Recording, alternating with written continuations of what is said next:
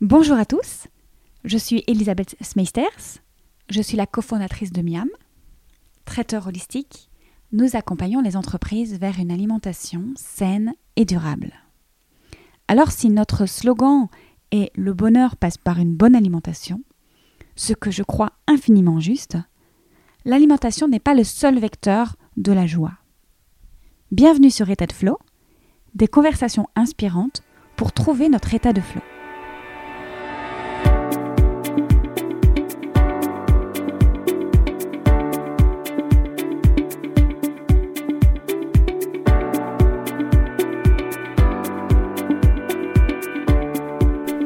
Dans un monde qui va de plus en plus vite, prendre soin de soi devient un vrai défi.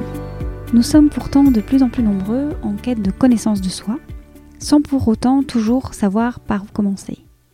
Après un burn-out, mon invité du jour s'est engagé à faire regagner ses lettres de noblesse au métier de thérapeute. Et le yin yoga est un des outils de reconnexion à soi que je partage avec elle et qui nous apprend à ralentir, à s'autoriser des espaces de non-productivité et à faire confiance en la vie. Je suis très heureuse aujourd'hui de vous partager ma conversation avec Leila Eshiab. Bonne écoute.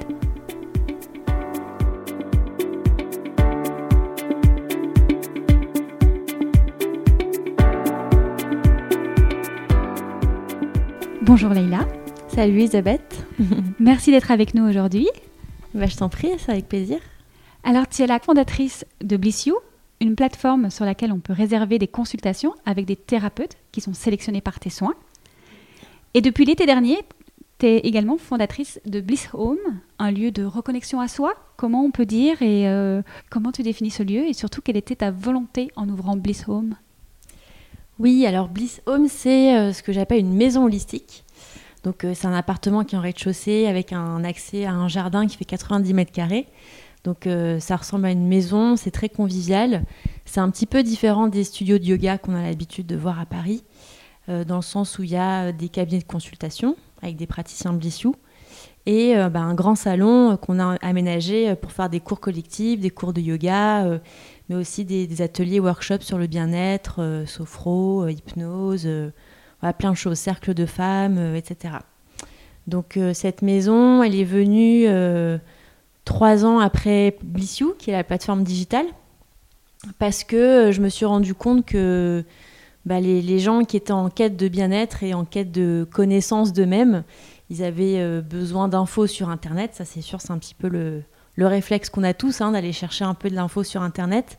Mais il y a un besoin crucial aussi de, comme tu disais, hein, de reconnexion, euh, mais avec d'autres aussi, et de partager, de, euh, de, constater qu'on se pose les mêmes questions, qu'on est tous à des tournants de nos vies, etc., qu'on a besoin de se reconvertir. Euh, euh, je pense que ça rassure les gens de, le faire dans un cadre sécurisant et aussi avec des, personnes qui partagent ces mêmes préoccupations ou ces mêmes inquiétudes.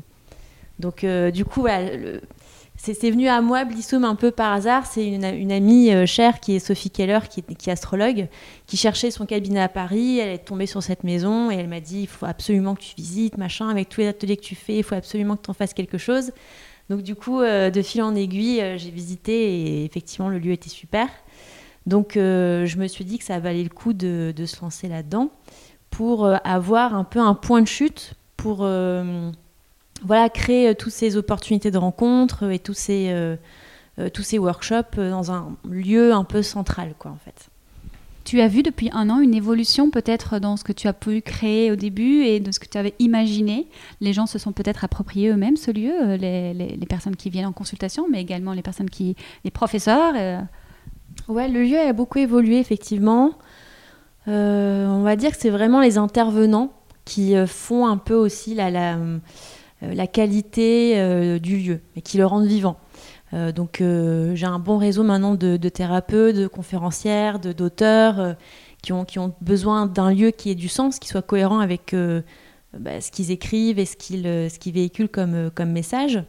Donc on va dire que c'est vraiment en quatre ans le, réseau que je me suis construit qui permet à Bliss Home aujourd'hui d'être ce que c'est et de, et de, vivre. Donc c'est surtout grâce à ces intervenants qui sont de de, super, euh, de super personnes qui ont des, belles idées et qui ont à cœur de partager euh, ce qu'ils font, que ce soit du chamanisme, que ce soit des cercles de femmes ou autre chose. Donc ça, c'est plutôt chouette ouais, de, de, laisser le lieu vivre au gré des intervenants puis de, des personnes que je rencontre on peut peut-être penser que tu co-construis Bliss Home avec les autres et peut-être que c'est moins uniquement toi qui chapeaute et que vous construisez ça ensemble? Bah, alors je chapeaute quand même beaucoup parce que c'est quand même moi qui ai le, dernier mot entre guillemets pour choisir la programmation. Euh, mais oui, je suis assez ouverte pour qu'on puisse me proposer des choses très différentes. Ça peut être dans le domaine de l'artistique, ça peut être euh, euh, du développement personnel, ça peut être des cours de yoga, ça peut être plein de choses. Il y a une personne qui m'avait contacté pour faire de, de l'ikebana, hein, donc c'est de l'art floral japonais. Donc ça, ça a aussi des vertus euh, thérapeutiques, apaisantes, etc. Donc voilà, tout ce qui a un lien de façon directe ou indirecte avec la relaxation, la connaissance de soi, a sa place à Bliss Home. Après, euh, je, reste quand même, euh, entre guillemets, je chapeaute quand même la programmation pour que, que ça me fasse plaisir, que ça me, convienne, que ça me convienne et puis que ça corresponde aussi aux valeurs, entre guillemets, de, de Bliss You, quoi.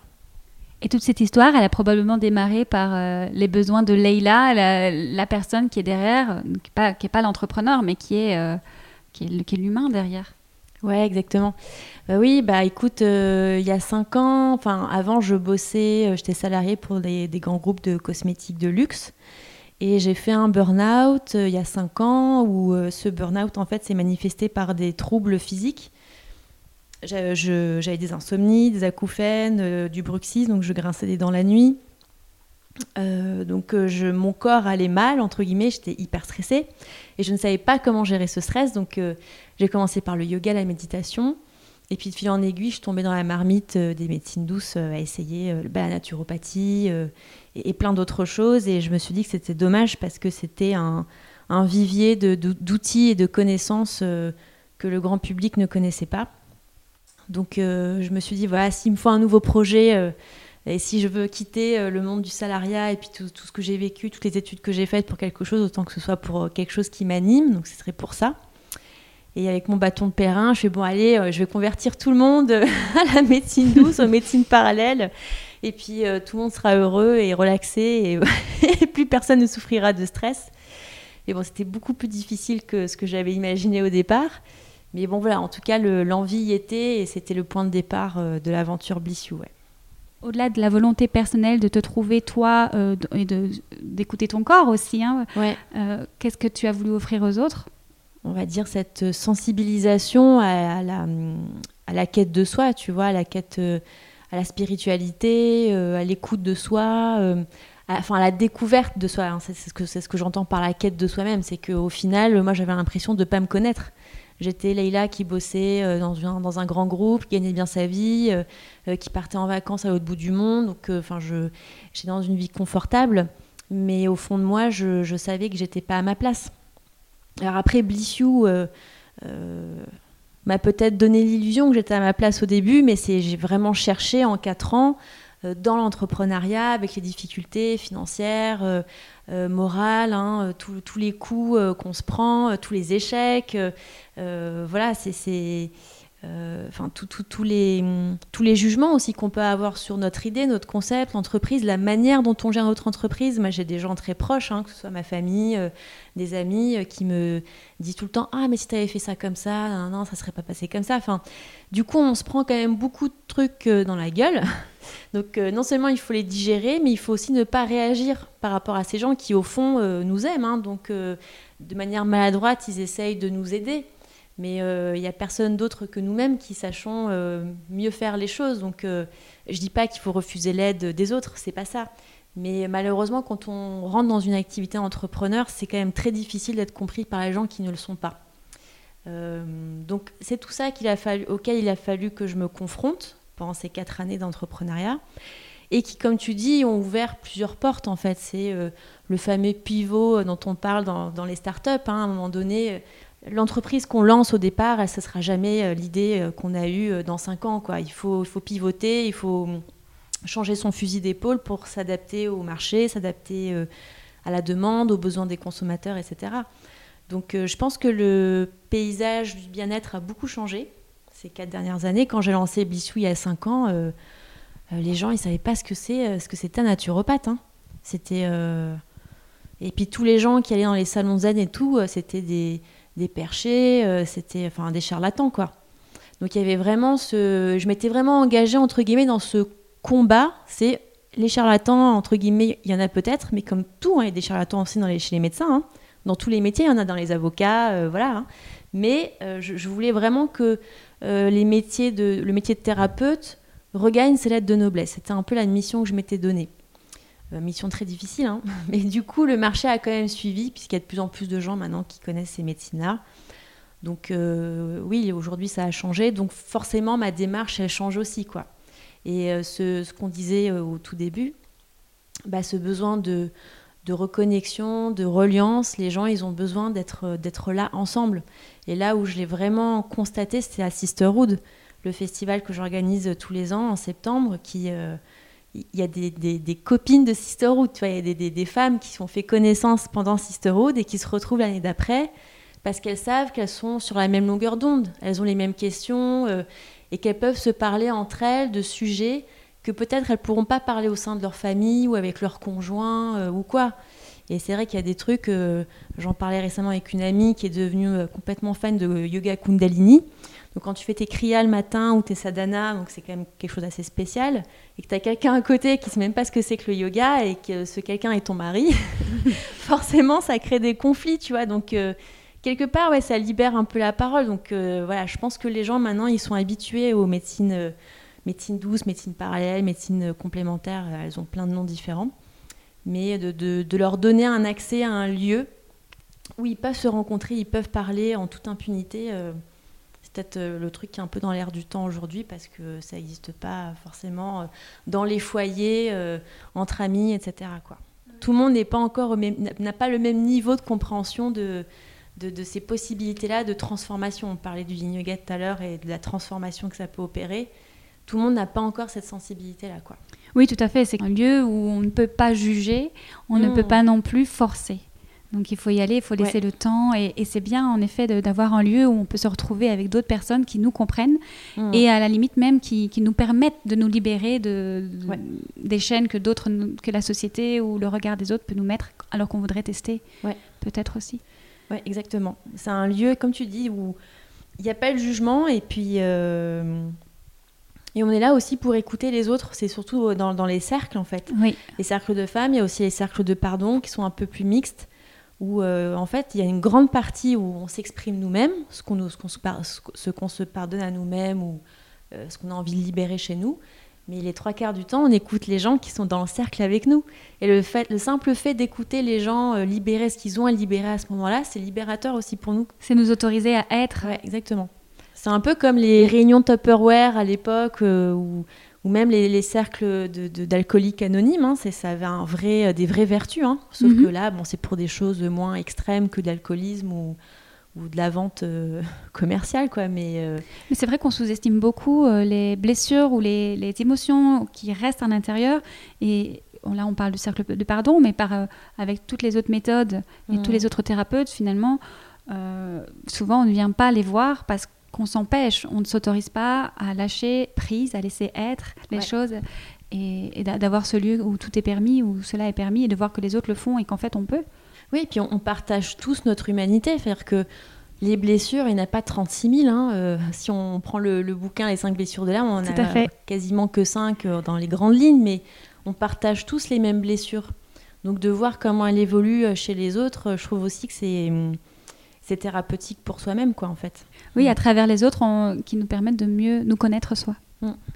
Tu parlais euh, tout à l'heure de la manière dont euh, bah, tu, tu, as été confronté au burn-out, aux, mots physiques que tu as traversés, qui, qui sont manifestés de manière à ce qu'à un moment donné, tu dises, bon, il y a peut-être un problème quelque part.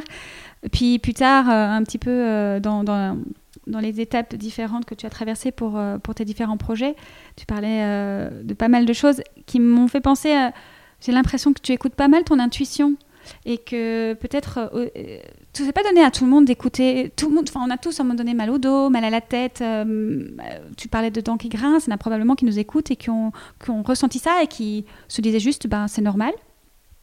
Et toi euh, tu es arrivé et te dis bah non en fait c'est peut-être pas normal. Ça veut dire quelque chose. Moi je suis assez passionnée par les, messages que le corps peut nous offrir. Je suis très à l'écoute. Euh, au contraire, moi, quand j'ai mal au dos, je me dis, ah, ça revient quand même régulièrement. Donc, euh, ou si j'ai mal à l'oreille, etc. Et, et, quand on est entrepreneur, ou quand tu disais, des fois, il faut savoir suivre son, ce que nous, on a envie et pas trop écouter les autres parfois. Donc, est-ce qu'il y a de l'intuition là derrière? Qu'est-ce que tu dirais? Comment Comment tu fais tes choix par rapport à ça? Comment as-tu décidé qu'à un moment donné, tu allais écouter euh, ce que ton corps te disait, qu'il fallait peut-être stop? Oui, c'est sûr qu'il y a une part d'intuition et l'intuition, elle est venue avec le, travail, enfin avec l'expérience de d'avoir trop écouté les autres euh, à tort. Parce que moi, je, enfin, à la base, je suis vraiment une personne qui, n'avait qui avait pas du tout confiance en elle. Euh, et le fait d'avoir un peu claqué la porte à ma vie d'avant, salarié confortable, etc., super job, c'était aussi un moyen de me foutre un coup de pied au cul pour enfin m'écouter.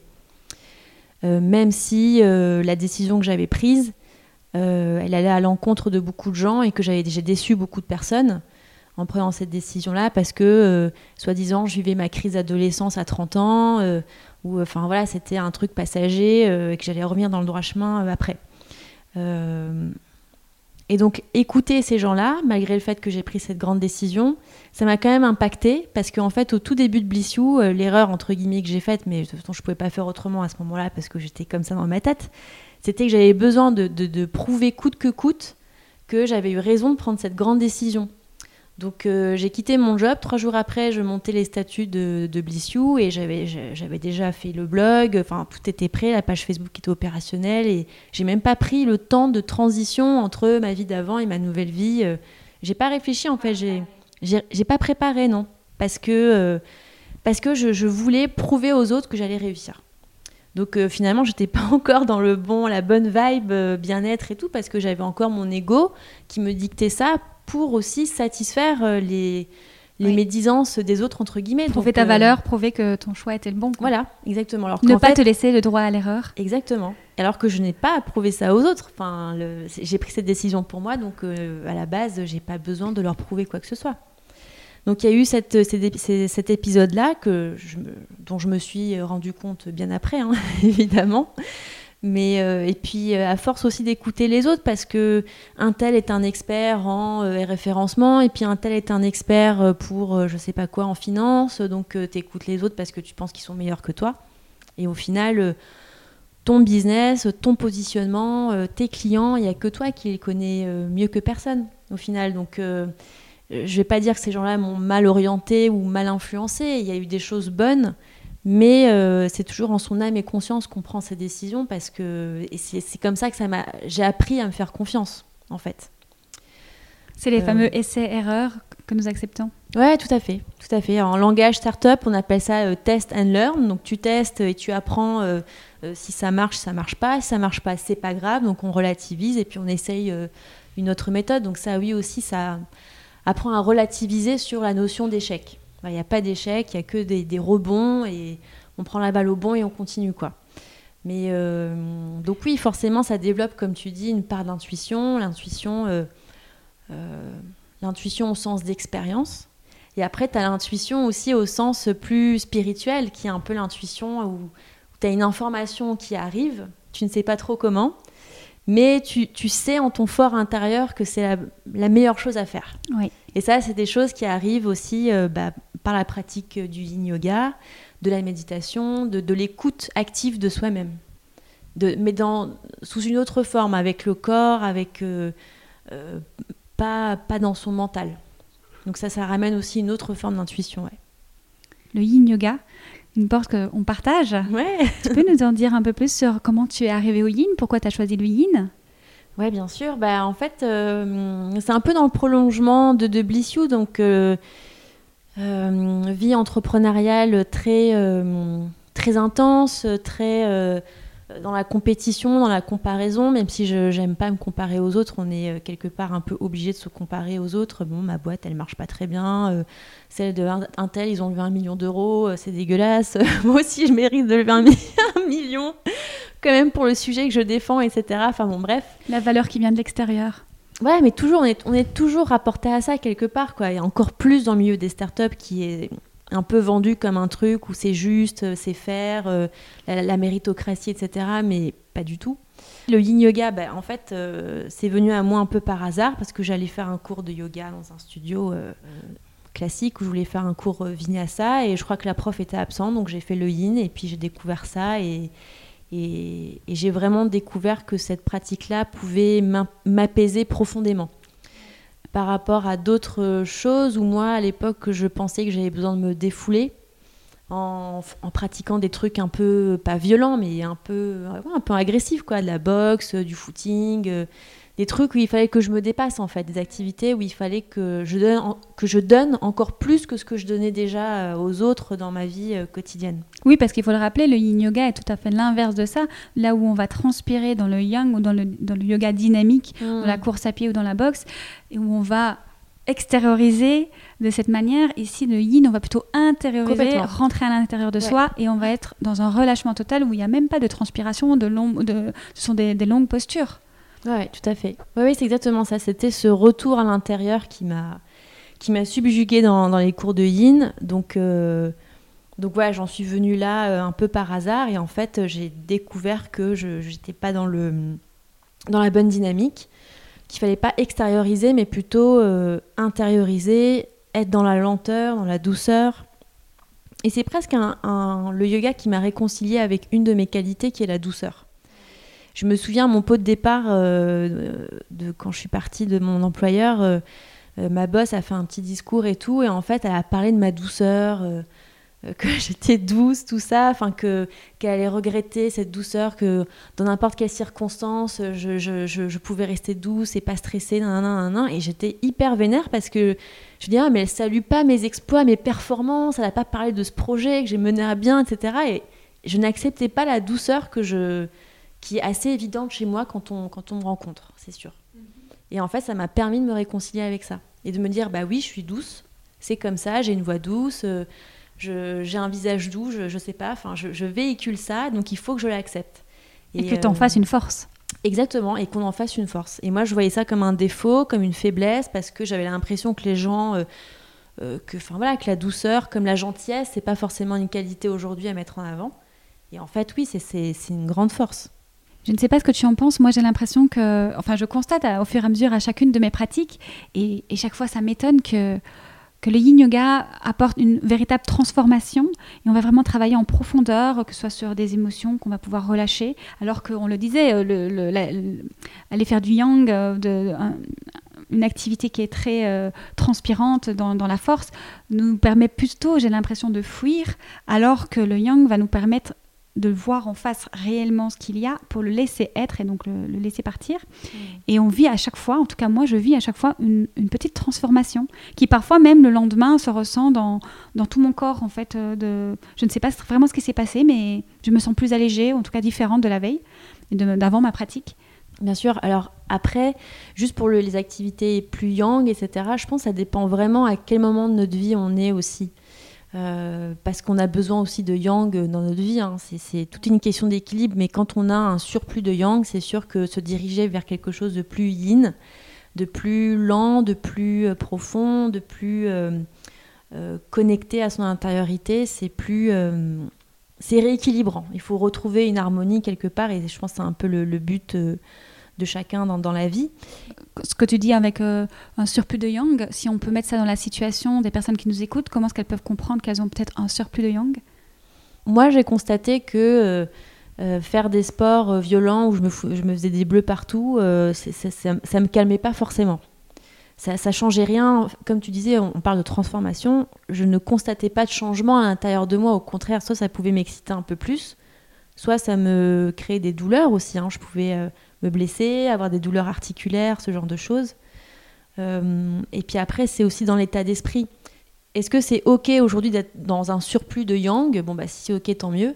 Mais s'il n'y a pas de changement derrière, euh, s'il n'y a pas un accompagnement de changement dans la vie, pour plus d'équilibre et plus de, sérénité, euh, c'est que peut-être qu'il faut réorienter dans du yin, dans de la natation, dans du yin yoga, dans des choses alors pas plus calme, hein, parce que en apparence comme ça, le yin yoga, ça paraît pas du tout spectaculaire, alors qu'en fait, dans chaque posture, il y a comme une forme de négociation avec son mental, c'est-à-dire que on va en des postures qui sollicitent les tissus conjonctifs, donc on va vraiment derrière euh, au-delà des couches euh, superficielles du corps, donc des muscles, pour aller chercher les tendons, les ligaments, etc. Donc c'est des postures qui sont inconfortables hein, souvent ou même intenses, mais on vient trouver du confort dans l'inconfort.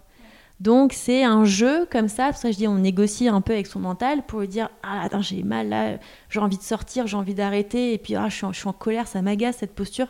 Enfin au départ il y a des postures comme ça où il y, a une espèce de, de, de, face à face avec soi-même où on a envie de tout laisser tomber et en fait à un moment donné on se rend compte que dans la durée il suffit juste de lâcher, de respirer et ça va tout seul en fait. Et c'est un peu le parallèle, moi, qui, m'a plu dans le yin yoga et qui m'a plu à ce moment-là de ma vie, de me dire, bon, bah, parfois, en fait, il y a juste rien à faire, à part laisser faire, laisser être, euh, et, parfois laisser le temps au temps. Et euh, je sais que moi, le côté, pour répondre à ta question, trop yang, c'est que moi, j'étais très obsédée par euh, le temps. Le temps qui passe. Ah, ça fait un an que j'ai lancé ce projet, ça aboutit pas, c'est lent des trucs où c'était pas assez rapide pour moi parce que j'avais pas d'efficacité tout de suite ou de résultats euh, probants immédiats. Et c'est vrai qu'on a un temps où il faut que tout soit efficace tout de suite, où on a besoin de preuves de, que ça fonctionne bien tout de suite. Et parfois, c'est juste soit c'est pas le bon moment, euh, soit euh, t'es pas dans le bon état d'esprit, donc du coup, faut un petit peu travailler sur toi ou laisser les choses se faire.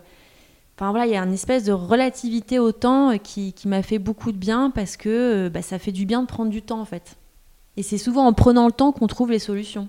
Et que l'intuition émerge et que les solutions arrivent. Euh, et, c'est fou hein, parce que dans le yoga, des postures, on en parlait tout à l'heure d'ouverture ou de ouverture du cœur, etc. C'est souvent dans ces postures-là où les choses arrivent en fait un peu par elles-mêmes parce qu'on a laissé la place euh, au temps ou, je ne sais quoi. Enfin, on s'est rendu disponible à quelque chose. Oui, puisqu'il faut le rappeler, la posture du yin yoga, c'est en général entre 3 et 5 minutes. Donc, donc il y a vraiment ce, temps qui est permis d'être, de laisser les choses être et mm. apparaître et se révéler et pour partir en fait. Mm. Et le yoga du son également. Tu touches à ça. Tu, tu nous fais souvent, euh, en fin de session d'ailleurs, quelques petits... Euh, ouais, j'aime bien. Alors ça, c'est euh, les, profs que j'ai eus en yin yoga, hein, Philippe Birgabel et Anne-Gaëlle Guillot, qui euh, enseignent le yin yoga en musicalité, parce que bah, ce sont eux-mêmes des artistes. Mais c'est vrai que la musique, les sons, les vibrations, ça apporte un, peu un supplément d'âme au cours, parce que du coup, ça permet aussi de détourner le mental euh, des pensées, parce que du coup, on peut poser le mental sur des, notes de musique, mhm. qui sont en plus des instruments harmonisants, donc très agréable à écouter. Euh, enfin presque des instruments thérapeutiques quoi. J'imagine qu'il y en a qui nous écoutent et qui sont un peu perturbés parce que pour eux le yoga c'est automatiquement euh, la salutation au soleil et tout ce qui va avec, chien tête en bas, etc. Et en fait pas du tout. Ouais, c'est vrai que tu as aussi le yoga de la voix, euh, c'est vrai que tu as, beaucoup de yoga, yoga nidra aussi, qui est le mhm. yoga du sommeil. Pour rappeler, le yoga finalement c'est une technique qui nous permet de réharmoniser le corps et l'esprit. Donc après il y a plein de façons d'y arriver. Tout à fait, c'est une philosophie, donc toutes ces techniques appartiennent à la philosophie du yoga, euh, qui est une grande école, on va dire, en soi, euh, comme un courant de pensée, un peu comme le taoïsme ou euh, le bouddhisme. Et, de là se déclinent beaucoup de choses. Bon, après, c'est vrai qu'aujourd'hui, le mot yoga est peut-être un peu trop utilisé. Quand je rencontre des gens autour de moi qui me disent Oh non, le yoga, c'est pas trop mon truc, et je dis Attendez, vous, vous ne connaissez pas forcément le yin yoga, ou quand on parle de yoga du son, on n'aurait pas pu forcément se douter yoga et son ensemble. Ouais, après, peut-être que le point commun entre tous ces yogas, c'est le, la posture de Shavasana, qui est un peu la posture euh, commune à, tous les yogas, qui est la posture finale de relaxation. Moi, j'utilise des instruments, effectivement, pour, euh, pour nettoyer aussi énergétiquement. Le corps est composé à 70% d'eau, donc euh, les vibrations de ces instruments, du gong aussi, par exemple, ou des bols tibétains, ça a un effet prouvé hein, sur, sur l'eau et sur nos tissus qui sont composés d'eau. Donc euh, ça permet voilà, un peu de, de, nettoyer, faire un nettoyage énergétique, d'harmoniser, de rassembler, de libérer, évacuer ou nourrir. Enfin, c'est un peu tout ça, mais ça, dépend de comment vient la personne et avec quelle intention, entre guillemets. Mais enfin voilà, tout ça, c'est du soin holistique. Hein, donc euh, chacun euh, utilise les instruments qu'il a envie d'utiliser pour créer une expérience où, en fait, où les gens se sentent bien, déjà en sécurité et où ils sont, comme tu disais, autorisés à se détendre, à se relâcher et, à faire confiance à ce, qui va, à ce qui va venir. Oui, parce que finalement, notre rôle à nous, au-delà de leur, les inviter à adopter certaines postures, c'est surtout de leur offrir un espace où ils peuvent lâcher et être simplement. Mm. Les Américains, ils disent souvent euh, to hold the space. Donc c'est un peu le, la mission première des profs ou de, de tous ces guides euh, euh, méditatifs, etc. C'est de, créer cet espace de sécurité et de le tenir pour faire en sorte que pendant l'heure ou l'heure et demie de pratique, les gens puissent se détendre de manière enfin à 100% et, puissent se libérer totalement des injonctions à l'extérieur et qu'ils puissent se, concentrer vraiment sur leur pratique et qu'elle soit euh, la plus belle. Oui, tout à fait.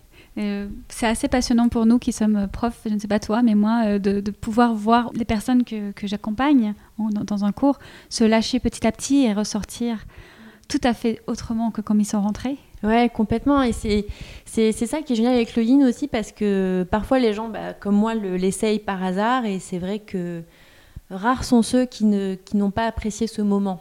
C'est vraiment euh, un moment très doux, très intime, de, très confidentiel avec soi-même, euh, qu'on partage aussi avec les autres. Et même parfois, je vois des, des, des, élèves qui sont un petit peu, euh, un peu nerveux. Alors, ils sont dans une posture, on est censé rester immobile le plus possible. Donc, je vois le pied qui bouge, ou je vois un peu comme un signe d'agacement ou d'énervement, comme ça. Mhm. Mais au final, ça a quand même fait du bien. Donc euh, voilà, à différents niveaux de relaxation, euh, les gens expérimentent quand même un, rapport nouveau avec eux-mêmes, qu'ils qui ne peuvent pas avoir ni chez eux dans leur appartement, même si c'est calme, euh, ni au travail. donc c'est bizarre, hein. on, est presque amené à, payer des cours pour, pour être au calme et pour... C'est cette autorisation peut-être aussi qu'on leur donne. Mmh, tout à fait. Et puis se dire que voilà, c'est une heure, une heure de yin yoga pour, euh, pour prendre le temps, pour... Euh, pour ne plus être dans le contrôle. Pour, ouais, pour euh, s'autoriser à être dans la lenteur, parce que la lenteur, là où je bosse, il, faut, il faut que j'aille vite, il y a un taux de productivité, machin, machin. donc c'est un peu s'autoriser des espaces d'improductivité, quoi. Donc c'est pour ça que c'est c'est bizarre presque aujourd'hui de devoir payer pour venir dans un mm. endroit pour avoir ce genre d'expérience parce que en théorie on peut le faire chez nous sans problème, quoi. Oui, après, je pense qu'on pourrait, et, euh, et, je pense qu'on, voilà, nous aussi, en étant professeurs aujourd'hui, ben, c'est parce qu'on a décidé de, se dire, ben, de comprendre et de s'écouter, d'écouter notre corps, notre réaction face à une posture, et d'essayer de se dire, ben voilà, cette posture, elle m'apporte ça. Et euh, le jour où je suis stressée, ou euh, j'ai une colère en moi, quelle posture peut m'aider et m'accompagner et, et, ça, c'est vrai pour ceux qui sont un peu plus curieux, au-delà du cours où on suit simplement l'invitation du professeur de, rentrer chez soi avec euh, aussi la volonté de se dire ben voilà c'est un outil que je peux aussi pratiquer seul et si je veux je peux lâcher complètement et juste me, me laisser aller à, des indications et si je veux je peux aussi euh, euh, l'utiliser sortir ma carte quand j'ai envie en fait. Entrepreneur on l'a dit pas facile tous les jours on l'a dit aussi. Comment on gère l'anxiété justement alors? L'anxiété bah, j'ai beaucoup changé je pense bah, beaucoup par le yin, hein, euh, yoga, ça c'est sûr, la méditation. Ouais, par, euh, par cette philosophie de se dire euh, qu'on ne peut pas tout avoir au même moment, que parfois on a imaginé certaines choses et que si elles ne se réalisent pas telles qu'on les avait dans notre tête, c'est pas grave. Et que, encore une fois, la vie est longue et qu'on n'a pas un an pour réaliser un projet qui en nécessite dix. Donc moi, c'est vraiment, euh, comme je te disais tout à l'heure, le rapport au temps qui a changé, où j'avais besoin de tout euh, faire vite tout de suite. Euh, là, je, prends beaucoup plus le temps. Je, laisse mûrir les choses et, et j'essaye vraiment plus de m'écouter. Quand, quand, je vois que sur un projet, je suis devant mon ordi et il n'y a rien qui sort, bon, bah, je laisse tomber et je, me dis, bon, ça ne me parle pas là maintenant, bon, je, je réessayerai plus tard. J'ai des longues listes de plein de choses, j'ai des tout doux à faire dans la semaine, et puis j'ai des tout doux à faire dans l'année, tu vois. J'en ai même des tout doux entre les deux. Et, mais au moins, c'est écrit quelque part, tu vois. Je, je sais pas, je, au moins, je l'ai matérialisé. Un message à l'univers. C'est ça, exactement, un message à l'univers. Je, c'est écrit, euh, c'est peut-être pas pour maintenant, tant pis, mais au moins je l'ai pensé. Euh. Donc euh, l'anxiété, on va dire qu'elle se gère par le fait que j'ai peut-être, je pense aussi que j'ai eu envie de plus profiter de la vie que ça a été tellement difficile, j'ai fait tellement de sacrifices. tout bêtement, tu vois, j'habitais dans l'appart de mes parents et, et, pour pas payer de loyer parce que ça, me permettait de faire des économies, etc. Et, ça a été euh, une erreur aussi. J'aurais dû consacrer un, un budget, entre guillemets, pour moi, pour avoir mon lieu, mon appartement, avec ma déco, avec mon énergie, mon habitat à moi. C'était quelque chose d'important. Et ça, je, me le suis offert, entre guillemets, que depuis un an et demi. Donc c'est venu tardivement, mais Enfin voilà, c'est plus se dire, euh, c'est pas parce que je suis entrepreneur, c'est pas parce que je, je, gagne pas euh, euh, ma vie de manière linéaire et de manière, et de manière sécuritaire que je peux pas m'offrir ces moments un peu de, de, refuge, quoi, de protection, de chaleur. Euh. Et finalement, c'est ce qui est essentiel. C'est qu'à partir du moment où on se sent en sécurité, on parlait de créer un lieu de sécurité euh, quand on est professeur, mais également euh, personnellement. Aujourd'hui, pourquoi est-ce qu'on a des problèmes quand on regarde son compte en banque? Eh bien, finalement, c'est parce qu'on se sent non plus en sécurité financière, mais tout vient de là, la sécurité. il y a la sécurité. Quand on parle de l'amour aussi, tout, tout, ça, c'est autour de là. Oui, complètement. C'est c'est se dire qu'au final, euh, on a quand même la chance d'être dans cette vie, qu'on a la chance d'avoir un amoureux, qu'on a la chance d'avoir encore ses parents, euh, euh, de ne pas être, d'être en bonne santé. c'est pratiquer la gratitude, du coup. Ouais. Ouais, exactement. De, de, le faire de manière assez quotidienne en se disant que voilà, les mini-projets qui portent pas leurs fruits ou le compte en banque qui est pas assez étoffé, euh, bah, si c'est pas pour aujourd'hui, ça sera pour dans deux semaines, ou dans deux mois, ou dans deux ans, quoi. C'est euh, essayer de de, de, de, pas se mettre la rate au courbouillon parce que parce que c'est vraiment inutile, quoi. C'est inutile et ça entretient l'anxiété et le stress. Donc, euh, je sais que c'est plus facile à dire qu'à faire. Mais voilà, c'est une façon de, faire confiance à la vie, de se dire je, je, vais me mettre dans des projets qui me, qui me nourrissent aussi, qui me comblent. Parce que j'ai eu aussi ça à un moment donné avec Bissiou, je me suis dit, en fait, ça m'emmerde. Je, je... c'est presque le, contre-projet. Ton projet devient, c'est ton bébé, mais ça devient quelque chose que tu peux plus supporter tellement tu en as ras-le-bol, tellement tu fais toujours la même chose, tellement il y a toujours les mêmes problèmes, euh, les problèmes pas résolus. Donc du coup, euh, ça, ça, se transforme en quelque chose de négatif. Et ça, je pouvais pas l'accepter de, de transformer ça en quelque chose de négatif dans ma vie. Et la seule façon, c'était de laisser pisser parfois les choses et se dire bon bah là je prends deux mois un peu off où j'ai pas vraiment de projet, j'ai pas vraiment d'objectif et on va voir ce qu'il en ressort et c'est vrai que quand on met un peu cet état de vide dans nos vies à, ces moments un peu cruciaux où on manque d'argent, on manque de temps ou on manque de crédibilité, bah, c'est magique hein, mais il y a quelque chose qui émerge de de ce vide ou de cette parenthèse qu'on s'est octroyé quoi. J'avais pas imaginé ça, mais c'est très, bah, Après, ça c'est mon expérience personnelle, mais je pense qu'on a, on a tous très peur euh, du vide. Mais c'est très rassurant en fait de se dire que toi tu l'as vécu et que tu nous dises que ça marche. Il n'y a pas la solution qui, qui, tombe toute faite euh, du ciel, mais en tout cas, ça permet de voir que le temps a passé et ma situation ne s'est pas dégradée déjà.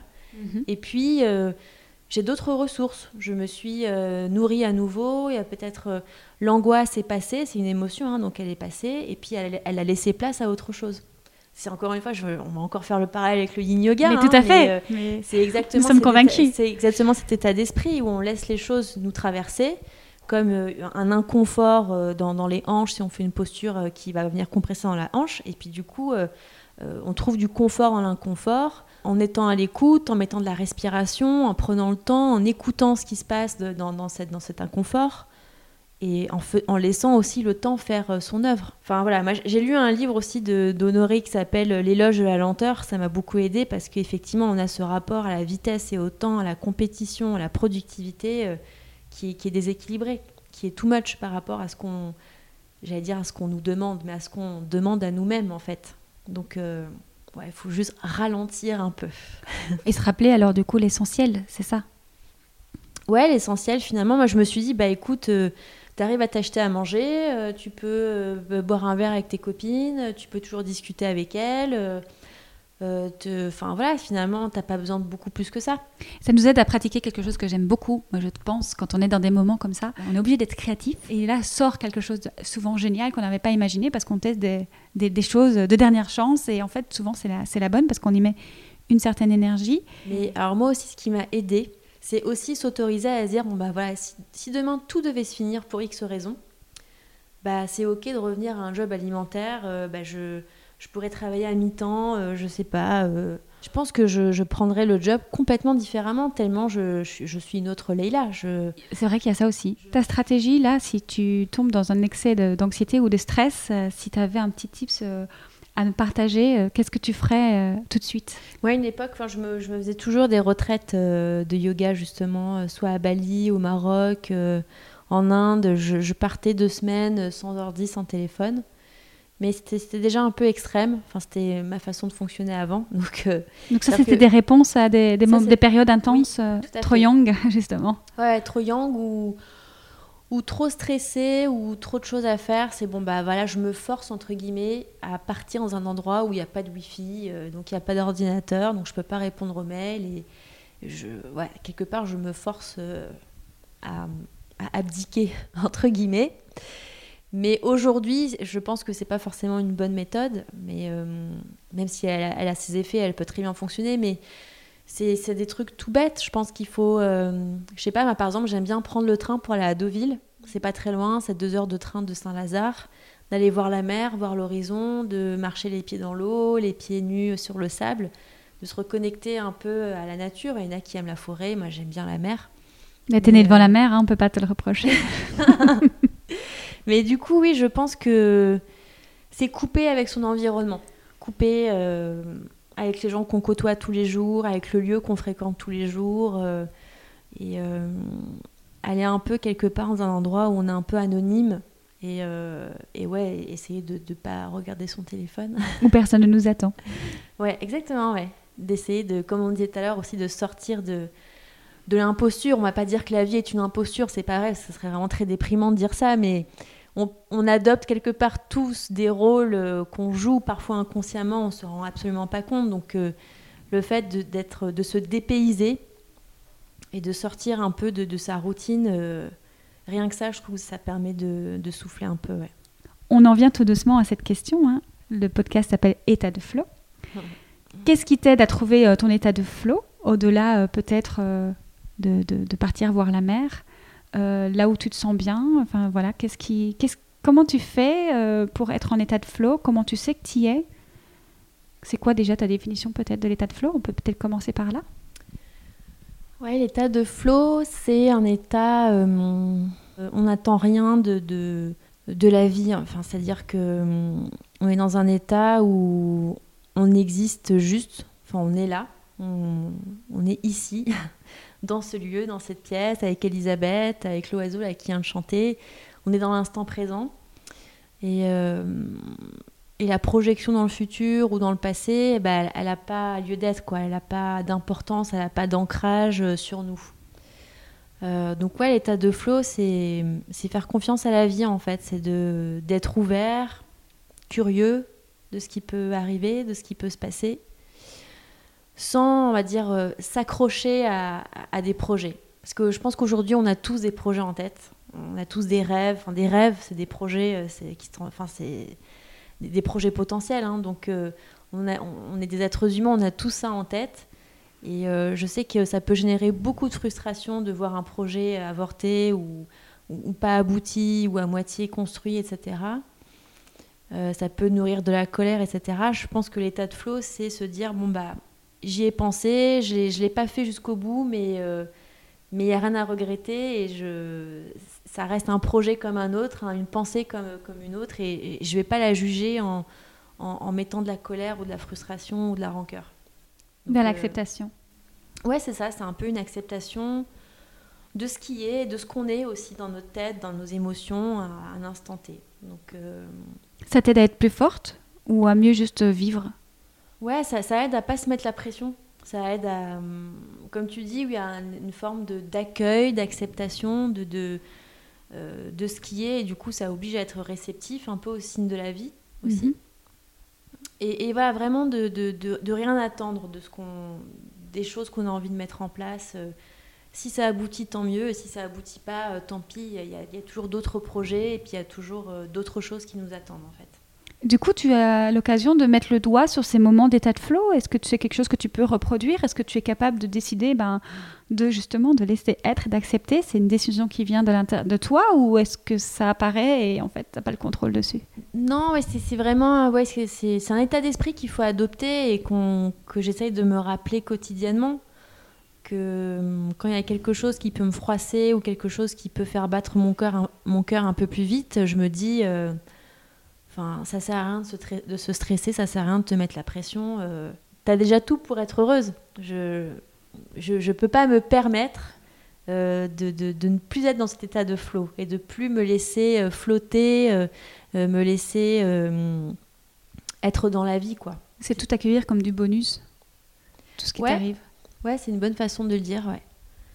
En, tout cas, voilà, c'est juste ne, ne, ne, pas projeter de, de choses on ne sait pas comment de quoi l'avenir sera fait, donc euh, trop projeter, c'est trop angoissant. Donc euh, euh, se, contenter un peu de, ce qu'on a et de ce qu'on est aujourd'hui sans, sans espérer et sans, vouloir être quelqu'un d'autre forcément. On dit souvent, yoga, on est déjà parfait tel qu'on est, et c'est vrai quelque part. Donc c'est un peu ça, peut-être l'état de flow, c'est se dire que euh, on n'a pas besoin de se mettre la pression pour des choses euh, dont on ne sait pas comment elles vont aboutir et qu'est-ce que ça va donner au final. Quoi. Et alors justement, quand les personnes extérieures à nous nous mettent la pression malgré nous, parce qu'il y a quand même des moments où on a beau vouloir laisser être les choses, accepter, il y a des moments où, comme on le disait, on est dans des moments d'anxiété quand même, ça n'empêche pas. Et comment on revient à cet état de flow? Alors Anne-Solange Tardy, dans le premier épisode, elle parlait d'être attentif.